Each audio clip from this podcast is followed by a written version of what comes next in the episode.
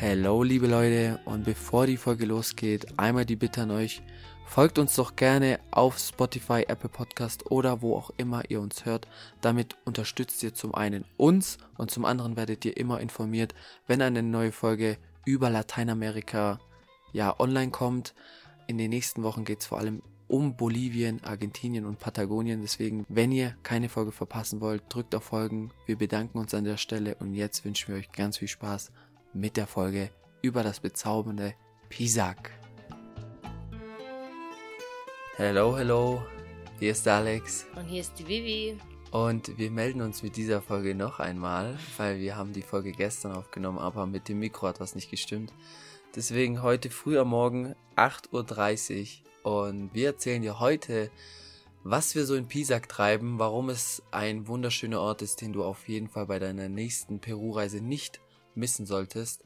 Und ja, darum, warum es unser Lieblingsort ist. Warum es unser Lieblingsort in Peru ist, ja. Genau. Also es gibt hier viele schöne Orte, Lima, Cusco, Huaraz, aber Pisac, ein kleines süßes Dorf in der Nähe von Cusco, ist mit Abstand unser Lieblingsort in Peru. Ja, und das können wir jetzt definitiv sagen, weil wir jetzt schon fast vier Wochen hier sind und dank Gera und Vika, die wir, äh, mit denen wir in der letzten Folge auch geredet haben über Ayahuasca, sind wir eben auf dieses süße kleine verschla verschlafene Dorf gekommen.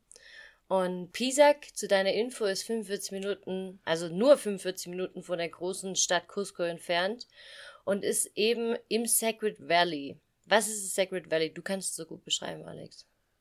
Das Sacred Valley wird, ja, auf Deutsch übersetzt heißt es das heilige Tal der Inkas.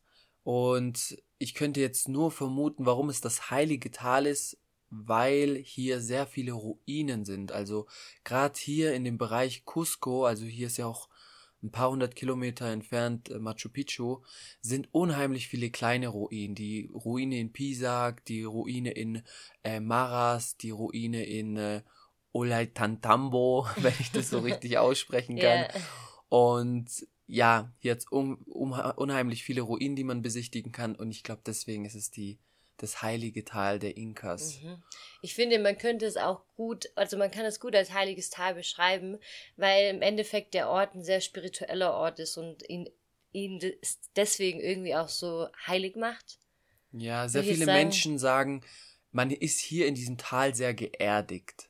Und dadurch, dass drumherum die Berge sind, also wir befinden uns mitten in den Anden, dass hier die Energie sehr geerdet ist und es befindet sich alles so in dem Tal. Das äußern auch sehr viele Menschen hier. Und ich glaube, ja, also ich kann nur zustimmen, dass es was sehr Heiliges hat hier. Ja, voll.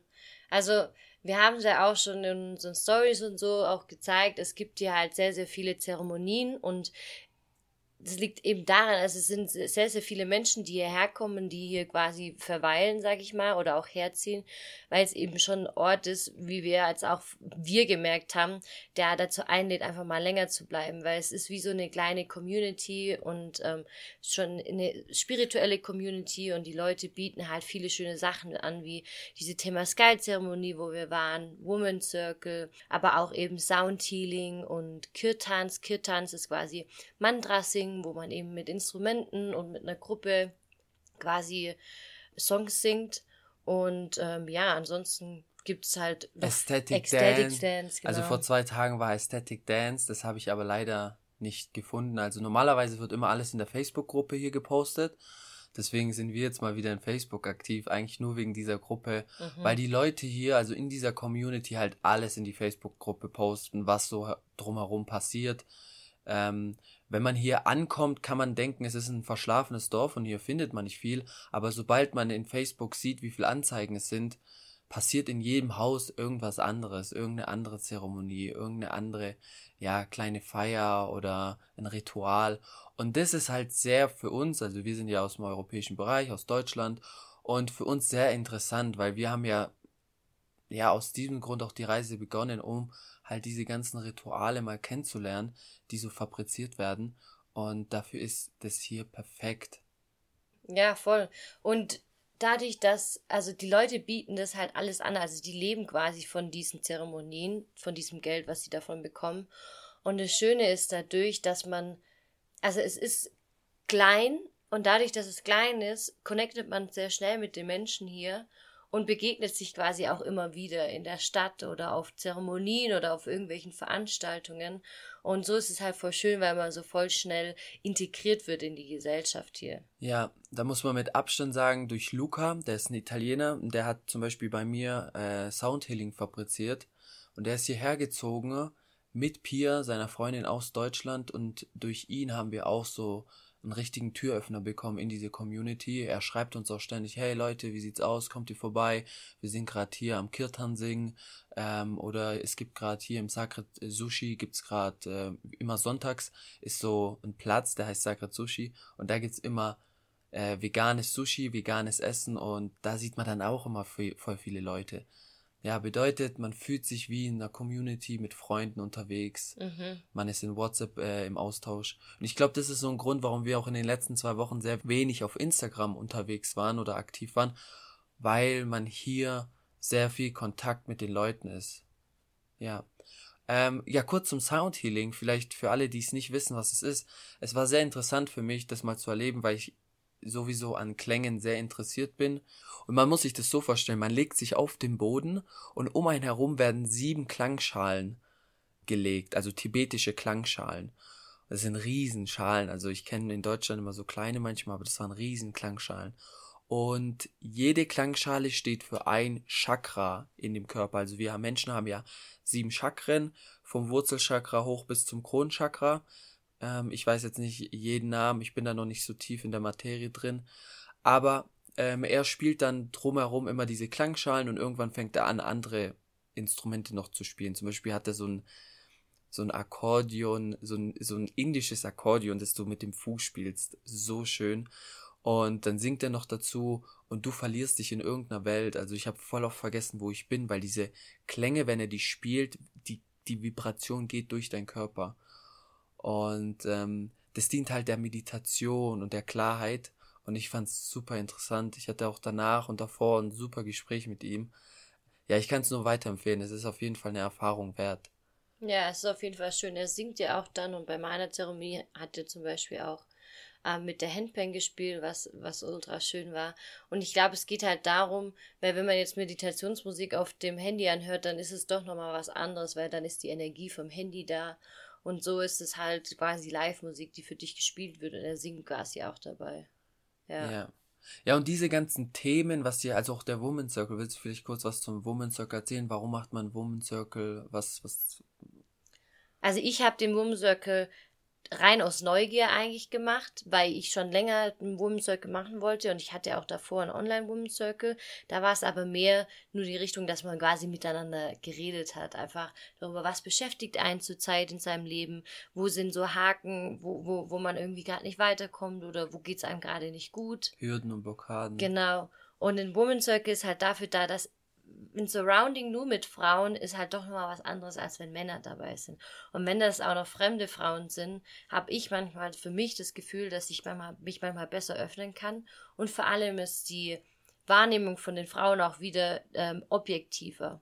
Heißt, wenn du irgendwelche Probleme hast oder wenn du über irgendwas redest, dann kann darüber viel objektiver argumentiert werden, sage ich jetzt mal, oder darüber geredet werden, als wenn du jetzt mit jemand redest, der eben deine Freundin oder die eben deine Freundin ist oder der eben auch dein Freund ist, so. Und ähm, jetzt bei dem Woman Circle war es so, der ging auch relativ lange, der geht, ging von 12 bis 19 Uhr und wir haben eben in der Zeit ganz viel, also wir haben Meditation gemacht, wir haben eine Kakaozeremonie gemacht, um das Herz eben zu öffnen.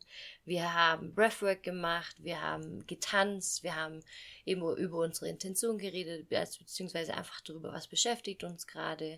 Und jeder hatte quasi so den Raum, um zu erzählen. Und danach war es eben so eine offene Runde, wo man einfach darüber so geredet hat. Mhm. Und ähm, ja, es war schön. Auch und dann raucht man. Ähm, nee, gar nicht so arg. Also ich glaube, das kommt aber einfach, die Themen kommen von Woman Circle zu Woman Circle sind die anders, weil im Endeffekt du bringst wahrscheinlich jedes Mal ein anderes Thema auch mit. Mhm. Jede Frau bringt ja ein anderes Thema mit. Und wir haben zum Beispiel dann auch Tabak geraucht. Das ist auch so ein typisches äh, Ding, sage ich jetzt mal, zu Zeremonien, dass du eben ähm, Tabakpuffs und so dazu. Und es ist dann aber nicht so Tabak, wie man ihn kennt, sondern es war da ein Gemisch aus Salbei und ähm, Coca.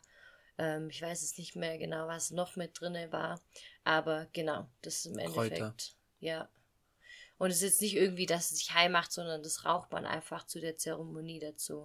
Um die Medizin, also quasi den Kakao und der Tabak ist ja auch die Medizin, quasi zu zelebrieren. Ja. Mhm. Es war auf jeden Fall sehr krass. Also es war, wir, es, sie hat auch sehr viel mit Klang, Klängen gearbeitet und auch mit Musik. Und ich hatte auch eine sehr schöne Meditation oder eine sehr schöne Erfahrung in meiner, meiner Meditation und allgemein war es ähm, auf jeden Fall ein sehr, sehr schöner Tag ähm, für mich alleine. Also man geht da schon hin, um für sich was Gutes zu tun, nicht um irgendwie jetzt unbedingt äh, Freunde zu schließen, sondern ja. um Ruhe in dir zu finden, so ein bisschen. Ja, das ist allgemein dieser Ort, er lädt. Viele Leute kommen ja auch zum Heilen, also jetzt nicht Wellness zu machen und sich auszuruhen und zu entspannen, sondern es geht wirklich um die Heilung der Seele von vielen Menschen. Ne? Wir haben schon viele Stories gehört, dass hier Leute wirklich so ähm, eingebrochen sind und die sind dann hier geblieben, weil die haben sich dann hier wieder gefangen, weil das Leben da draußen, sage ich jetzt mal, ist dann schon manchmal rough, hart und ähm, man muss immer stark sein und hier lassen sich die Leute richtig fallen und öffnen. Hier öffnest du dich, ja. Ja. Und dazu jetzt auch die Temascal-Zeremonie, die will ich auch einmal kurz aufgreifen. Darf ich noch ganz kurz was sagen? Das stimmt wirklich, weil das der Ort lädt halt voll dazu ein, dass man nicht alles auf die Seite schiebt von den Gefühlen, die man spürt oder wenn es einem nicht gut geht, sondern es lädt dazu ein, sich zu öffnen und sich vor allem dann auch so diesen Zeremonien zu öffnen. Natürlich gibt es manchmal auch so Phasen, wo du dir manchmal denkst, was mache ich hier jetzt gerade eigentlich, so wenn mich jetzt jemand sehen würde. Aber im Endeffekt muss ich, äh, muss ich mir dann immer was wieder selber sagen, hey, du machst es gerade für dich und es tut dir gut. Und ja. das ist das Wichtigste. Ja. Aber genau, ja, mit der Thema Skala ist auch so ein typisches Beispiel dafür. Ja. ja, man braucht eine Weile. Also das ist nicht, dass man hier ankommt und voll so sich öffnet. Man denkt sich auch so, ja, was soll ich öffnen? Das ist so die Frage. Aber wenn man hier eine Weile, ja, im Kreise ist, dann wird man immer man merkt halt, über was die The äh, Leute reden und das ist dann, lädt dich auch einmal tiefer zu graben und zu sagen, so, hey, ich kann jetzt auch mal meine Probleme äußern. Also Luca hat zum Beispiel von, hat mir sehr viel von seiner Depression erzählt.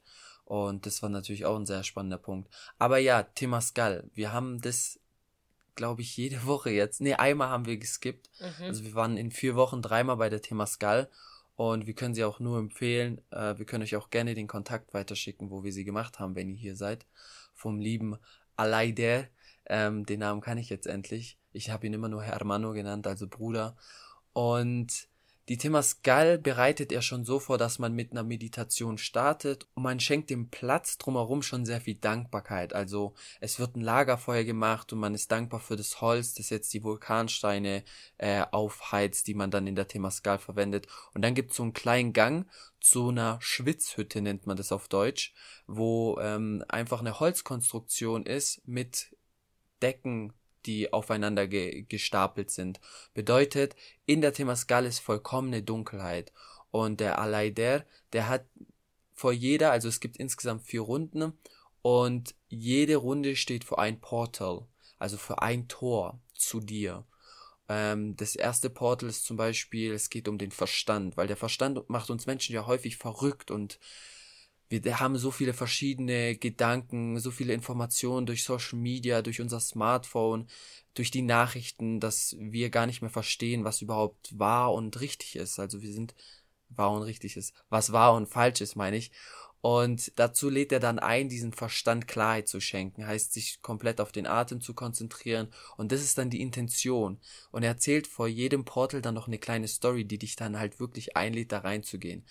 Bei der zweiten Runde geht es dann um die Emotions, also die Emotionen zu fühlen und herauszulassen. Und es geht sehr viel um Gebete. Also man sitzt dann in dem Kreis und jeder betet oder spricht gewisse Gebete aus in seiner Sprache, was sehr, sehr intim ist, weil du bist dann so, ja, versteht der andere mich jetzt oder nicht? Also da, da redet dann einer auf Israelisch, der andere auf äh, Englisch, wir dann auf Deutsch und das gibt dem Raum eine sehr krasse Vibration. Mhm. Und du kannst dich dann öffnen und es ist nicht nur unnormal, dass Leute vor allem in dieser Runde dann anfangen zu weinen oder Tränen in den Augen haben, weil es sehr, sehr tief geht. Und dann plus der Hitze, die durch die, durch den Aufguss kommt und plus ja auch durch seine Stimme oder manchmal durch Instrumente, die gespielt werden, bist du wirklich so, boah, in einer anderen Welt. Ja, du konzentrierst dich nur auf das Hier und Jetzt. Äh, Im dritten Portal geht's dann um den Tod. Da erzählt er dann auch wieder eine kleine Geschichte. Ähm, auch warum der Tod zum Leben dazugehört. Und und es ist aber die Feuerrunde. Es ist die Feuerrunde. Also er macht richtig heißen Aufguss. Man verbrennt wirklich. Es ist eine abartige Hitze. Ich war schon in Saunas, da ist dann 120 Grad Celsius, ja. Aber das ist nochmal ein Ticken stärker. Man bleibt natürlich auch nicht so lange drin. Mhm. Aber du hast wirklich, du, am, Anf am Ende sind auch alle so am und jeder will, dass man, dass man die Tür aufmacht, weil es einfach zu heiß ist. Ja, weil dein Rücken, der fängt an zu brennen. Also genau. Also alles. Ja, es ist, du hast echt das Gefühl, als würde dir jemand ein Feuer an den Rücken halten. Genau. Und dann in der vierten Runde ist die Wiedergeburt. Und die ist dann wieder ein bisschen gelassener. Und man singt nochmal richtig schöne Lieder. Sie geht nochmal eine Weile. Und danach ist es einfach ein unheimlich, also, man sagt auch, man, man ist sehr gegroundet danach wieder. Also, man ist so dankbar für, für auch Pachamama, also hier in der, in der Sprache Quechua äh, heißt Pachamama äh, Mutter Erde und man ist einfach so dankbar für den Wind, der dich kühlt, für die Erde, der, äh, die dich kühlt und ähm, so fünf Meter neben der Temascal ist dann ein Fluss, der lang fließt, da gehen dann äh, alle nochmal baden und danach gibt's nochmal richtig schöne, leckere Früchte mhm und das ist eigentlich schon der Tag. Also das Ganze geht drei bis vier Stunden, müsst ihr euch vorstellen. Ja. Und man sieht echt aus wie ein Dreckspatz, weil du halt wirklich auf dem Erdboden sitzt und natürlich schwitzt du halt wie verrückt und da, dann siehst du danach aus, als hättest du dich halt in der Erde rumgegraben. Und ähm, was das Schöne, was ich aber das Schöne finde bei Temascal, man spürt durch die starke Hitze und die starke Kälte, durch den, den Fluss danach, so extrem sein Körper und alles in dir kribbelt. Mhm. Und ich glaube, ich habe noch nie, also in, in, den Zwischenrunden geht man quasi immer raus oder kann man rausgehen. Und wie ich dann immer, ich spüre dann meinen kompletten Herzschlag einmal durch meinen ganzen Körper durch und das ist so krass. Ja. Also ich habe das Gefühl, bei Temascal spüre ich meinen Körper irgendwie am meisten. Ja. Ja. Du kriegst so ein richtiges Empfinden. Ja, doch, voll krass auf jeden Fall. Und ich würde auch sagen, dadurch, dass wir das jede Woche machen, ist das eigentlich so unser Highlight. Das ist wie unser kleines Ritual geworden, jede Woche zu Temascal zu gehen. Das ist wie, wie sonntags so zur Kirche zu gehen. Ja, so, so ungefähr. Das war ein richtig dummer Vergleich. Ja, außer dass du keine Steuern zahlen musst bei der Temascal.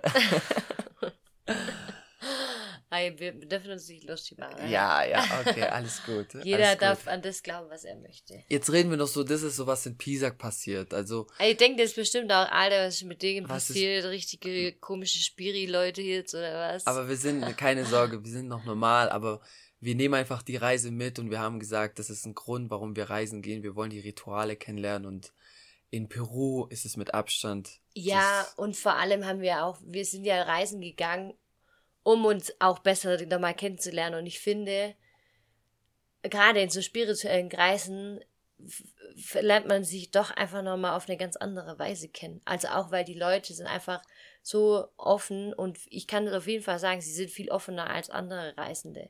Mhm. Andere Reisende ist sehr oberflächlich und irgendwie in diesen Kreisen bist du immer sehr schnell, sehr eng mit den Menschen verbunden, was ich super schön finde und ja, deswegen bin ich da. Ja, man muss, man muss sich schon dafür öffnen. Also ich hatte da einen riesen Kritiker in meinem Kopf auch. Hier geht's auch sehr viel immer um Astrologie. Aber Ding, äh, Leute erzählen dir von Dingen, die du noch nie in deinem Leben überhaupt hinterfragt hast. Mhm. Und denkst dir so, wow. Mhm, krass, ja. Und sich einfach mal damit zu beschäftigen, ohne jetzt zu urteilen, das ist so ein bisschen das, was ich ähm, hier versuche und, und mache. Und auch lernen darf. Und auch lernen ja. darf, genau. Ja, voll. Aber jetzt so ein bisschen drumherum, was kann man hier machen? Was haben wir hier gemacht? Vielleicht kurz. Ah ja, wir haben ja schon gesagt, dass es ja das heilige Tal ist. Und tatsächlich ist direkt ne bei Pisak, also über Pisak auf dem Berg, auch eine schöne Ruine, auf die man quasi zwei Stunden lang hochlaufen kann, wo richtig anstrengend ist. Aber ähm, es lohnt sich auf jeden Fall und es ist wie klein Machu Picchu so ein bisschen.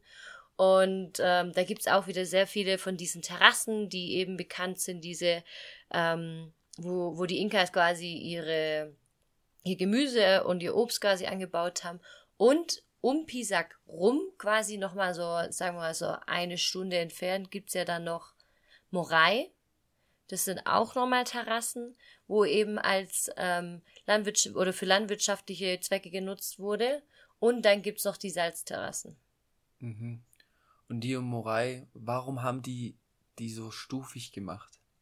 Also, das haben wir alle schon bei National Geographic erklärt, wenn ihr, die, wenn ihr die Story nicht verpasst habt. Aber tatsächlich ist es so, dass von der untersten Terrasse bis zur obersten Terrasse es sind genau 5 Grad Unterschied.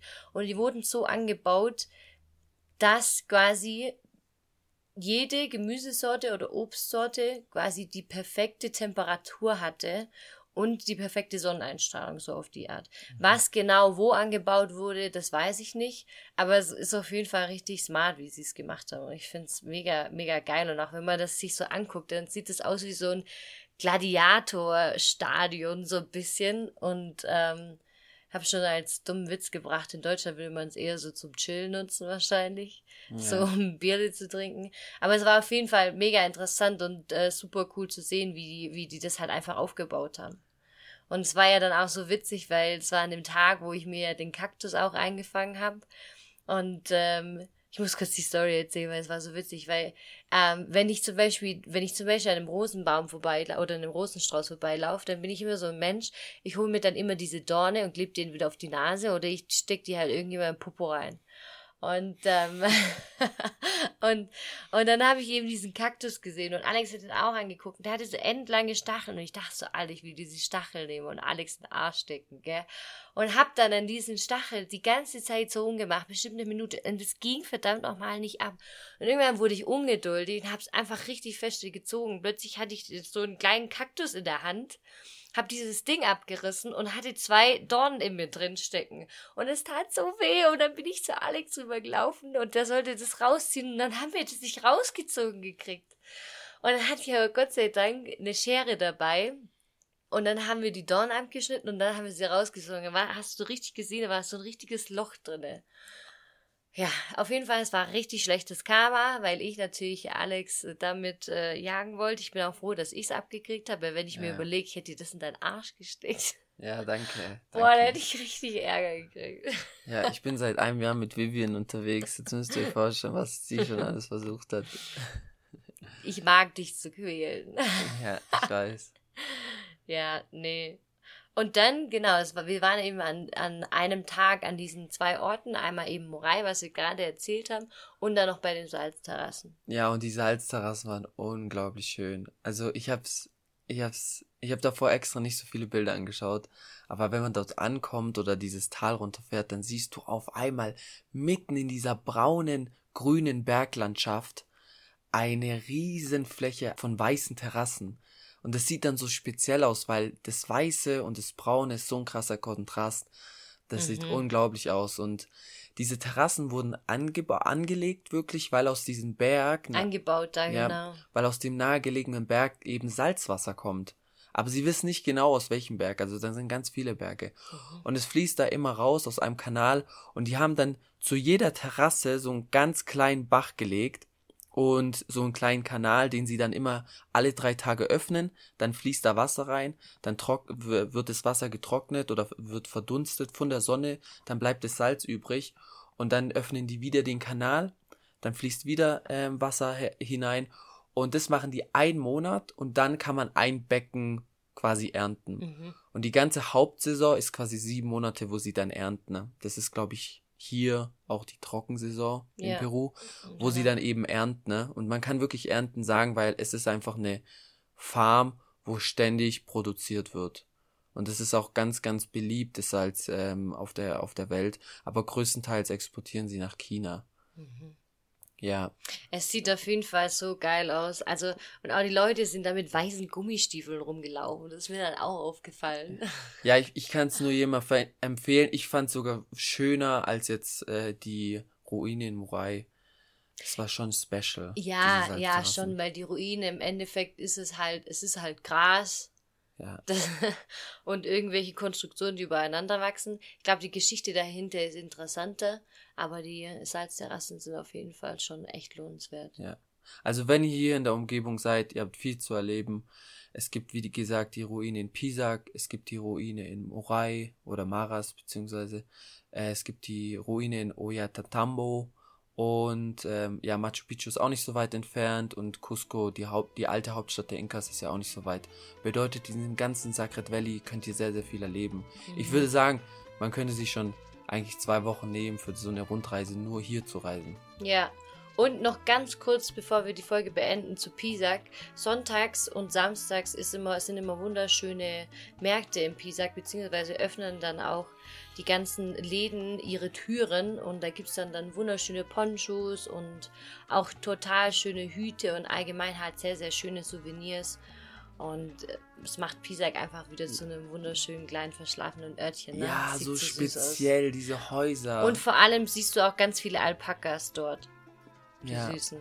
Genau. Ja, diese Häuser sind hier so süß gebaut, einfach nur mit ein bisschen Ton und dann wird nochmal Schlamm drauf geschmiert. Aber die sehen so schön aus. Ähm, ja, ich, wir lieben diesen Ort und wir können ihn nur mit Herzen weiterempfehlen. Genau, ja. Ja, und damit verabschieden wir uns. Wir gehen heute, heute ist nämlich Sonntag, heute ist wieder Sacred Sushi. Äh, da gehen wir hin mit dem äh, Luca mit äh, Gena Gennaro und äh, mit der Yasemine, die wir letztens auch kennengelernt haben. Ja, und dann wünschen wir euch jetzt noch einen wunderschönen Tag. Bleibt gesund und fit und plant eure nächste Peru-Reise. Oder wenn ihr sie plant, dann plant sie auf jeden Fall mit Pisac. Auf jeden Fall. Und jetzt, hasta luego! Ciao, Len.